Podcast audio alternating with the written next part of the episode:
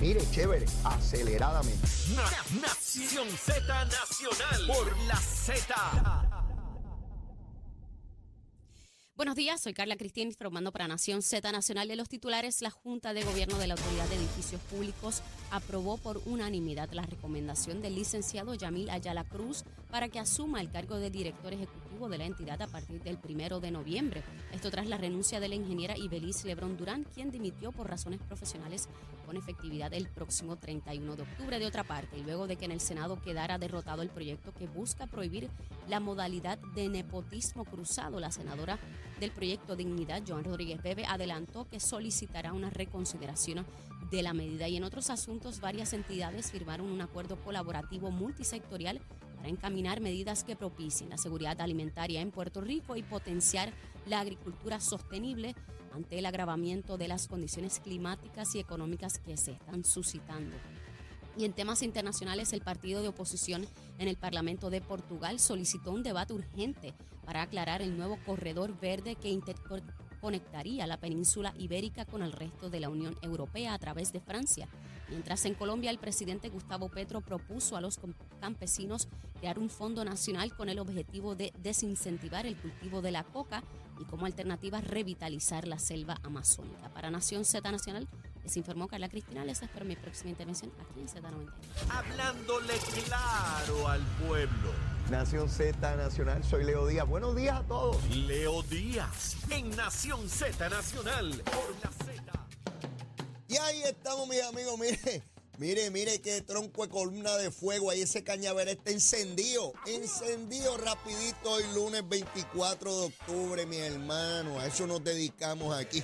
Mire, he hecho un piromaníaco, seguro, de 8 a 10 de la mañana. Y hoy tendremos a las 9 a Cristian Sobrino. A estar por ahí con nosotros. Yo sé que muchísimos de ustedes esperan la participación de Cristian. Los lunes que abrimos tempranito la semana. Bueno, les hablaba de lo que está tratando de hacer Tatito, que por lo que veo es uno de los principales portavoces de estas enmiendas que propone Dalmao. Interesante, ¿verdad? Porque Tatito era el que insultaba a Dalmao, le dijo mil cosas hace unos meses atrás y ahora parecen amigos. Así es esto, ¿saben? Así es la política. Hoy son adversarios, mañana son aliados. Eso cambia todos los días, todos los días, todos los días. Así que en política usted nunca puede coger las cosas de manera personal porque se inhabilita. Usted tiene que entender que el que le dice 20 barbaridades a usted hoy, mañana puede ser su aliado. Me refiero dentro de un mismo partido, ¿verdad? Y eso Tatito lo conoce muy bien. Tiene muy buen juego de piernas en ese sentido. Él sabe buscar alianzas, mover sus cosas. Y hay que reconocerle esa destreza, sin lugar a duda la tiene. Y está de portavoz de estas enmiendas por, por todas las emisoras, radio y televisión, procurando que se aprueben. De esa manera, detiene a Jesús Manuel, que ese hoy es su adversario. Mañana no sé, pero hoy es su adversario, ¿no? y está tratando de que no llegue a la presidencia del Partido eh, Popular. ¿Qué va a ocurrir? Mire, ya hay unos alcaldes de la zona suroeste de Puerto Rico diciendo que esa asamblea de noviembre hay que posponerla porque ellos todavía tienen unas cosas que arreglar allí, del agua, la luz, el teléfono, este, qué sé yo, del, del cable TV, de mil cosas. Están buscando ya algunos sectores cualquier excusa para posponer esa asamblea de delegados. Yo se lo anticipé a ustedes. No porque yo sea, ¿verdad? Tengo una bola de cristal. Es porque como hemos visto que Dalmau propone cosas y después se revoca a sí mismo. Y que como el cabro le tiene miedo a cualquier cosa, le suenan hojas secas y sale corriendo en balao. Usted busca un cabro y suénele algo al lado que el cabro sale corriendo. Pues a Dalmau le pasa igual. Es temeroso y vamos a hacer una elección tal día. Y aquel dijo que no, pues él no la hace. Y vamos a preguntar sobre Lela. Aquel le dijo que no, pues no la hace. El pobre muchacho, pues no se atreve. Ahora sometió esas enmiendas y ahora tiene miedo de que se las derroten. Si se las derrotan, eso es un golpe devastador a sus aspiraciones a ser candidato a la gobernación. Sí, Dalmau quiere ser candidato a la gobernación ¿Usted se cree que si no quisiera ser candidato a la gobernación estuviese dando todas esas peleas? Será bobo. De bobo no tiene un pelo, ¿sabe? No subestimen a nadie. No subestimen a nadie. Es presidente del Senado, pudo haber sido otro. Es presidente del Partido Popular, pudo haber sido otro. Así que no subestimen al almao. No, no, a nadie. En política no se puede subestimar a nadie, ni al interior ni al exterior. Siempre hay que tener mucho cuidado y tener destreza para mover las cosas. Así que esos alcaldes, yo no creo que estén hablando por su cuenta. No lo creo. Yo creo que esos alcaldes los mandaron a decir eso. ¿Para qué? Como globo de prueba, lanza esa idea a ver si coge calle. Porque si coge calle y tenemos la oportunidad de decir, mire, es que todavía con esto de Fiona y todavía hay unas zonas que tienen unos problemas y es una injusticia someterlos a una reorganización en medio de esta cosa y el pueblo va primero. ¿Y cuál sería el efecto de posponerse? Que una asamblea pospuesta en noviembre no la van a convocar en diciembre, ni en enero tampoco, le van a decir que está comenzando el año. Mire, la van a posponer para marzo, abril y sigue moviendo, siguen dándole la patada a la lata para que sea más para adelante y más para adelante. ¿Y qué ocurre? Igual que con el ELA, que esto es fascinante, porque la estrategia que están siguiendo es la misma que usan con el estatus. Si no hay votación, pues yo gano. Pero ¿cómo va a ser que tú ganas? Ah, bueno, porque se queda lo que hay, lo que hay lo que yo quiero. Si no hay votación sobre estatus, si no se mueve el proyecto en el Congreso, si no tocamos el asunto, ¿qué se queda? El ELA. Y como ellos quieren el ELA, pues ya ganaron. Sí. Y le dan la... Ah, pero mañana puede ser que tengas el problema otra vez. Ah, bueno, pero eso es mañana. Hoy estoy vivo aquí. Hoy estoy vivo aquí. ¿Ve? Así que, y yo no sé cuánto ustedes recuerdan eh, el chiste de, del rey que mandaba a matar a todos los cocineros cuando la comida le caía mal. Sí, sí, sí. Caía mal, lo mandaba a buscar. ¡Pa! Pues tenía este cocinero, pues ya por mucho tiempo, llevan como 5 o 6 años con él sin problema, hasta que un día la comida le cayó mal, mandó a buscar al cocinero, obviamente, para, para mandarlo a liquidar. Y cuando el cocinero está frente a él, le dice al rey, rey, rey, de un momentito, por favor, sí, dígame. Mire, a usted le encantan los caballos, yo puedo hacer que su caballo preferido hable. Y el rey le dijo, ¿cómo? Sí, señor, yo puedo hacer que hable. Pero ¿cómo va a ser? Sí, sí. Mire, rey, deme 30 días para hacer que el caballo hable. Si en 30 días el caballo no habla, pues usted me ejecuta. Si habla, pues usted no me ejecuta. El rey lo miró y dijo, pues muy bien, trato hecho. Tiene 30 días, pero ya sabe, si el caballo no habla, está liquidado. No hay problema, rey. Encierran el tipo en el calabozo y hay un pájaro allí al lado de él, también preso. Y el tipo le dice, oye, estás loco, te van a matar. Y el cocinero le dice, muerto debería estar ya. Tengo 30 días. En 30 días se puede morir el rey, me puedo morir yo. ¿Y si el caballo habla? ¿Sí? ¿Y si el caballo habla? Esa es la contestación del Partido Popular. Hoy yo resuelvo mi problema inmediato. Y mañana, si amanezco vivo, pues brego con lo que haya. Y si tengo la oportunidad de la, la pata a la lata otra vez, pues se la doy otra vez. Y si el caballo habla, pues seguro. Es lo mismo que está haciendo Dalmau. Fíjense que debió haber habido una votación en este verano que pasó. No la hubo. Después venía y que en agosto una cosa ahí del estatus, tampoco la hubo. Iban a votar en noviembre, lo pospusieron. Iban a votar en febrero, lo siguen posponiéndolo. Y en el camino, ¿qué ocurre? Pues Dalmau sigue en la presidencia y si el caballo habla, así es. El hombre sigue ahí tranquilo. En digo, no tranquilo, porque cuando uno está en la posición cimera, tiene que estar velando todos los días quién quiere tumbar a uno. Así funciona la cosita. En la empresa privada y en el gobierno también. Esto es como el juego de la pirámide. Para poder subir, tiene que salirse el de arriba, porque si no, no hay cama para tanta gente. ¿Ves? Así que todos los días se levantan el Partido Popular a preguntar si Dalmao se levantó y desayunó. Si se levantó y desayunó, hay que esperar al día siguiente, porque este día no es, ¿verdad? Así son las presidencias de los partidos. Se lo dice alguien que pasó por ahí, que un día no, no amanecí y mucho menos desayuné. Así es que de eso se trata, de cómo se mueven las cositas. Ya vemos esos alcaldes tratando de pedir que se posponga este asunto de, la votación. Por lo pronto, no he escuchado casi nada en los últimos días de los que se oponen a las enmiendas. ¿Qué puede estar pasando? Una de dos, por lo menos a mi juicio. Se están organizando estratégicamente los pueblos con los delegados para derrotar las enmiendas o, o están tratando de negociar algo. ¿Qué? No sé. En medio de este proceso. A ninguna de las partes le conviene una guerra de todos contra todos para exterminarse. Porque no importa quién sea el candidato a la gobernación, lo que queda son pedazos de un partido político. Siempre hay personas en los partidos destructivas que piensan que hay que exterminar a los otros, como una guerra entre etnias, que hay que acabarlos totalmente, eh, y croato. Pero hay otra gente con más sabiduría en los partidos, en todos los hay, que ven esto y se dan cuenta que hay que buscar entendidos. Una de esas personas podría ser Héctor Luis Acevedo, por su experiencia, por su capacidad para dialogar, respetado en el partido, puede ser que Héctor Luis decida entrar en ese rol.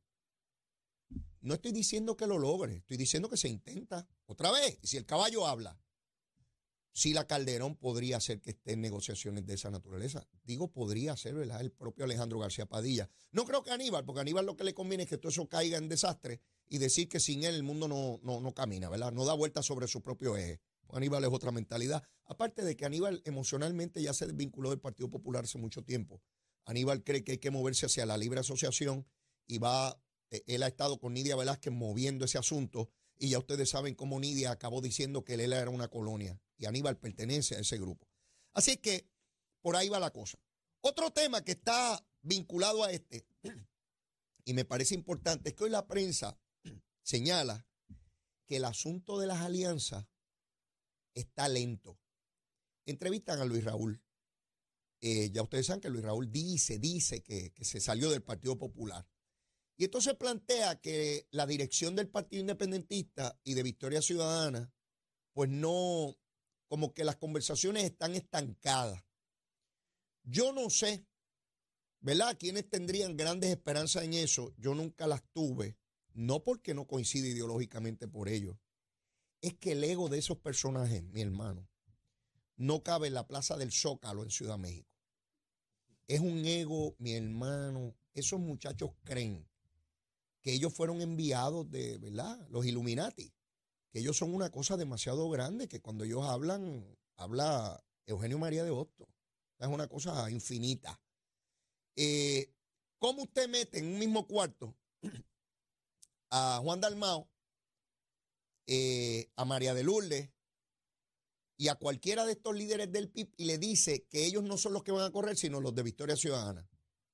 O le dice a los de Victoria Ciudadana a, a, Bernabe que él no es el que va a correr, que es otro. Eh, o a Manuel Natal. A Manuelito, que ustedes saben que Manuelito cree que él, olvídese, no hay nadie que haga mejor carne perro que él para darle a los policías. Así que es natural que ese proceso sea lento. María de Lourdes va más lejos y dice, no, no se puede lograr, lamentablemente. Miren qué interesante. Es que la ley no se enmendó como se supone que se enmendara para permitir las candidaturas coaligadas. Ella está diciendo que hay un impedimento legal. No hay ningún impedimento legal. Si usted quiere, monta un partido nuevo donde deciden quién corra, o corren por Victoria Ciudadana, o corren por el PIB, o hacen un partido nuevo, si después de todo Victoria Ciudadana se montó meses antes de las elecciones pasadas. Sí, bajo la ley electoral esa que era malísima, y que el PNP hizo para, para, para una tragedia. Esa ley era tan mala que le permitió a Victoria Ciudadana tener dos legisladores en cada cámara. Que Proyecto Dignidad tuviera uno en cada cámara. Que hayan cinco partidos políticos en Puerto Rico. Que un candidato independiente a la gobernación. Que haya un candidato independiente al Senado. Esa es la ley malísima que hizo el PNP. Que le quitó poder al PNP para que ustedes vean cómo se juega con la retórica para tratar de cogerlo de tontejo o tonteja a usted. ¿Ve? No había ningún problema con esa ley. Ninguno.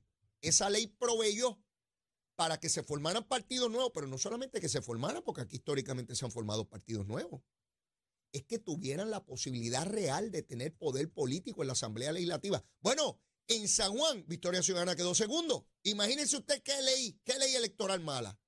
Obviamente el Partido Popular no la puede derogar porque no tiene los votos. Y María de Lourdes lo sabe. Lo que pasa es que María de Lourdes está diciendo tempranito, para acá no miren, nosotros seguimos aquí en el partido nuestro. Esta cosa es nuestra y yo soy comisionada hoy, senadora mañana y vuelvo a ser comisionada y senador otra vez y esta machinita no nos la quita nadie. Mira, es seguro, seguro, esa ubre es nuestra, esa ubre es nuestra. Entonces estos pájaros dicen que quieren eliminar el bipartidismo. Sí, sí, esos partidos, los PNP y los populares que nos trajeron hasta aquí, la quiebra y todo. Pero ellos quieren ser parte del bipartidismo. ¿Sí? no quieren ser y acaban siendo como Lúgaro, que decía en el 2016 que los partidos eran lo malo, y eran tan malos que ya acabó fundando uno. ¿Ve qué masa de hipócrita? ¿Ve cómo intentan cogerlo de boba usted? O de boba. Sí, los partidos son malos y acaban formando partidos. El bipartidismo es malo, pero yo quiero estar en el juego del bipartidismo. ¿En qué quedamos? ¿A quién cogen de bobo? A nadie, a nadie. Es interesante, y sobrino que, que ya está por acá, en los estudios, me decía hace unos lunes atrás que él piensa que el bipartidismo viene de regreso y con fuerza. Eh, me decía, Leo, yo creo que esa cosa viene por ahí y lo que tuvimos fue atípico en esta elección pasada que le dio lugar a estos partidos pequeños. Está por verse, obviamente, y él no me dijo, no me anticipó eso matemáticamente. Es una apreciación que él tiene de lo que ve que va ocurriendo en el proceso político puertorriqueño. Y yo veo algo de eso, empiezo a ver algo de eso porque los muchachos no van a ceder. Dalmau quiere verse de candidato a la gobernación otra vez. Eso él no se lo va a permitir que nadie se lo quite, ese bomboncito, por lo menos la última vez. ¿Sí? Bien chévere. ¿Y quién le quita a Natal una carrera ahí para él otra vez el protagonismo y la cosa? Nadie, nadie. Todos creen en la independencia, todos, todos. Y son tan cobardes que no se atreven a decírselo a ustedes. Esa es la deshonestidad institucionalizada en partidos políticos. Porque el Partido Popular le dice ahí más o menos, dicen que creen en la colonia en el ELA. Está bien, creen eso, fantástico. Y el PNP pues cree en la estadidad. Y si usted cree en una de esas dos cosas, pues vota por esos pájaros ahí, o PNP o populares. Y si cree en la independencia, aunque ahí estuvo matizado la vez pasada, porque Dalmau dice, dijo en la pasada elección, que votar por él no era votar por la, por la independencia. Si lo coge el Campo, ¿ah? Decía Albizu que cuando comiencen a resbalar, siguen resbalando hasta que se cocotan. Yo no sé si ese es el caso de Dalmau o del PIB. Estará por verse también. Pero estos otros partidos, Victoria Ciudadana particularmente, creen, la inmensísima mayoría de ellos creen en la independencia. Tuvieron a una candidata comisionada ahí que decía que era estadista. Este, y después que perdió, entonces ahora dice que es, ahora es más estadista que yo. A la Yachira, Yachicha, o qué sé yo, cómo se llama. Esa es la candidata del partido de Victoria Ciudadana. Y está ahí, ahí está. Quiere ser candidata por el PNP y toda la cosa. Y Esa fue la que escribió y acusaba a Pierluisi de corrupto y de, de hacer trampa en el plebiscito. Esa lo escribió, yo lo tengo en un tuit, pero hay estadistas que le creen. Ahora ella es la más estadista. ¡Ey! Mire, yo no quiero que después vengan llorando. Mire, hay gente que creemos que son honestos y no fallan. Imagínense a alguien que se metió en un partido político a correr, lleno de... Bernabe no es socialista ahora, siempre lo fue, y ella lo sabía. Y la inmensa mayoría de los que están ahí, y ella lo sabía. Pero en aquel momento era importante acusar a, a Pierluisi de 20 cosas. Pues ahora anda por ahí dando clases de estadidad. ¡Ey! Y hay algunos amigos estadistas quienes quiero mucho, que ahora ella es tremenda y la citan. Ah, pues denle para adelante, que cuando los muerdan no vengan a llorar, como la de los tenedores, ¿Se acuerdan de la de los tenedores? Yo no sé si todavía se le pegan. Sí, aquella era tremenda. Hasta Ricky Rosselló le dio ponga a, la de los tenedores.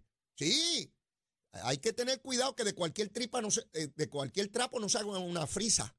Sí, hubo un profesor que me decía, Leito, de cualquier trapo no se puede hacer una frisa.